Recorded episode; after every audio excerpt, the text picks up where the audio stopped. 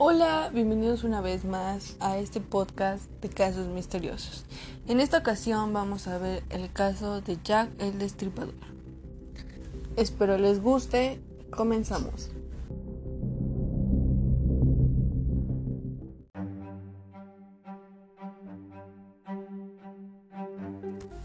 Jack fue un asesino en serie el cual la policía de Londres nunca logró identificar al más notorio de sus asesinos en serie, que infundió el terror en las calles de la capital británica a finales del siglo XIX. Jack el Destripador. Fue acusado de haber matado al menos a cinco mujeres el año de 1888. Jack el Destripador cometió sus asesinatos en el barrio londinense Whitechapel, en el estado de la ciudad. Sus víctimas fueron todas prostitutas, a quienes mutiló y desgarró llegando a extirparle los órganos. Una de ellas la caracterizó que fue el útero, ya que siempre se los quitaba y se los llevaba. La primera de sus víctimas fue contra Mary Ann Nichols. El 30 de agosto de 1888 la vieron deambulando en estado de embriaguez.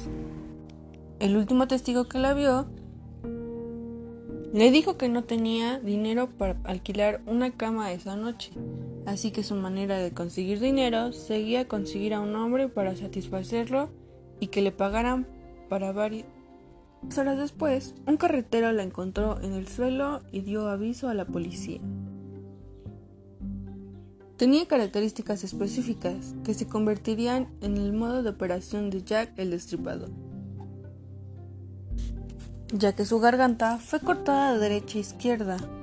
Tenía varias incisiones en el abdomen, varios cortes en su cuerpo del lado derecho, todas de una misma dirección, y le extirparon el útero.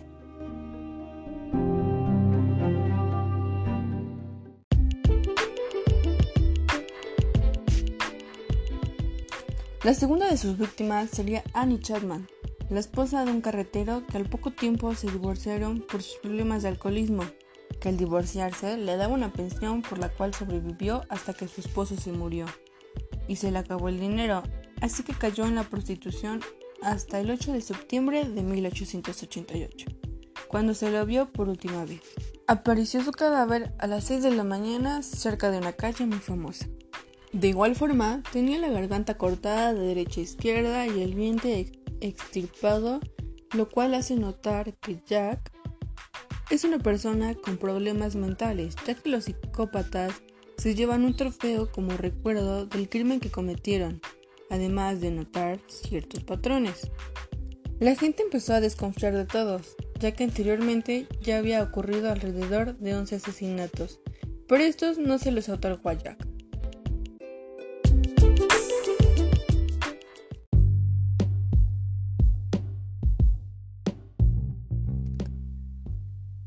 Es así que le llegan varias cartas a la policía pidiendo que hicieran algo al respecto, pero en una de esas cartas era Jack el Destripador, donde se puso ese nombre.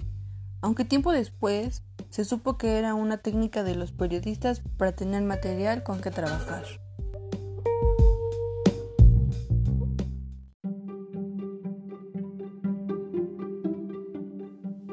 Tiempo después, llegó una nueva ola de asesinatos de la cual la tercera persona asesinada era Elizabeth Stray el 30 de septiembre de 1888.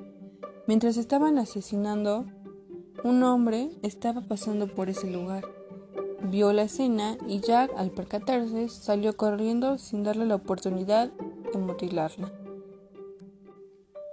Simplemente tenía el corte en la garganta derecha-izquierda, e pero esa misma noche asesinó a otra cuarta víctima. Catherine Eros, después de salir de la estación de policía, se encontró asesinada y mutilada.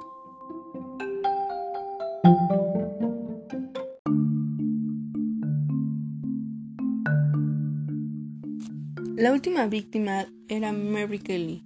A las 4 de la mañana, su vecina escuchó un grito, pero no le tomó importancia, ya que estaba en estado de embriaguez.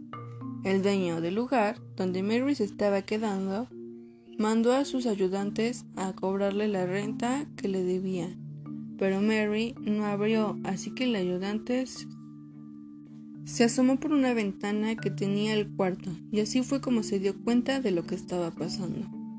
Fue encontrada encima de su cama, descuartizada a la mitad, de su cuerpo estaba en un lugar y la otra mitad en otro lugar. Le mutilaron la cara, los muslos cortados pues una mesa al lado de la cama, al igual que sus órganos. Este fue el último caso de Jack. Varias personas se volvieron sospechosas, entre ellas carniceros, médicos y los cirujanos, de los cuales interrogaron a muchos, pero sospecharon de ellos por la precisión de los cortes y el conocimiento anatómico para saber en qué lugar estaba cada órgano, pero nunca atraparon a Jack el Destripador.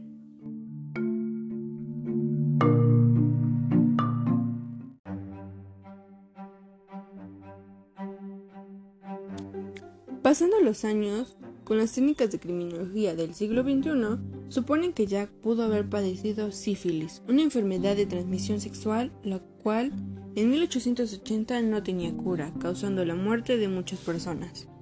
La causa de esta suposición empezó ya que Mary Ann Nicholas, Nichols la encontraron cerca de, una, de un hospital donde Jack pudo ir por su tratamiento de la sífilis, pero como no había tratamiento, salió enojado y desquitó su furia contra Mary Ann. Y a Annie Chapman la encontraron a menos de un kilómetro de donde estaba Mary Ann.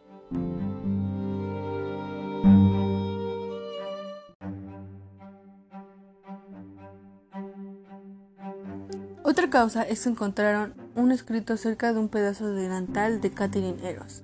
Los judíos son los hombres a quienes culparán de todo. La capacidad de no sentir remordimiento y aceptar la culpa, además de los errores gramaticales y de ortografía, se deben al deterioramiento cerebral debido a la sífilis. El perfil de los investigadores empezó a tomar forma, un comercial judío que padece una enfermedad que causa degeneración del cerebro.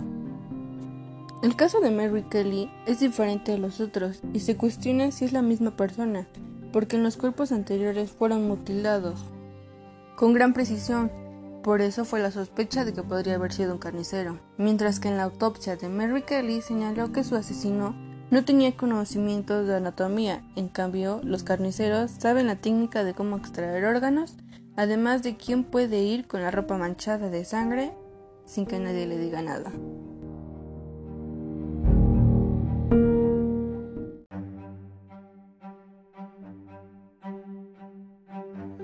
Los sospechosos que se les escapó a los investigadores de ese tiempo fue Jacob Life. Era un carnicero y comerciante judío. Vivía en el área cerca de los asesinatos. Su mujer dijo que podía ser él ya que era un perturbador mental y se la pasaba deambulando por las noches. Jacob Life era un hombre casado con hijos que tenía sífilis y murió a causa de ella en 1891. En su último informe médico dijo que oía ruidos extraños y que se veía hacer cosas anormales de las cuales es síntoma de la psicosis de la última etapa de la sífilis. La sífilis también pudo ser una razón por la cual la cuarta prostituta, Catherine Eros, fue la última víctima de Jack el Estripador, ya que la enfermedad lo pudo haber privado de hacer los asesinatos de manera efectiva. Aunque hay otra razón por la cual dejó de matar repentinamente. Joseph Life, uno de los hombres que vio a Catherine Eros con su asesino, pero no quiso decir mucho, aunque cada vez que hablaba parecía que lo conociera mucho, porque probablemente ya lo conocía, ya que ambos eran carniceros y trabajaban juntos. Todas estas pruebas señalan a Jacob Life, el carnicero de Whitechapel y el probable Jack el Destripador.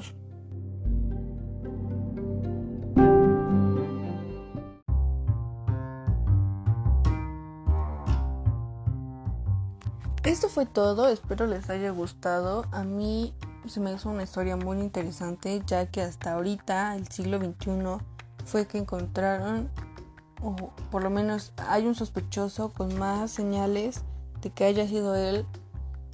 Pero este Siento que le metieron una trama con las cartas que les llegaron a los policías, ya que fueron los periodistas, fueron varias cartas donde supuestamente les iban a mandar una parte de la oreja de la segunda víctima, donde pusieron el nuevo nombre de Jack y varias cosas.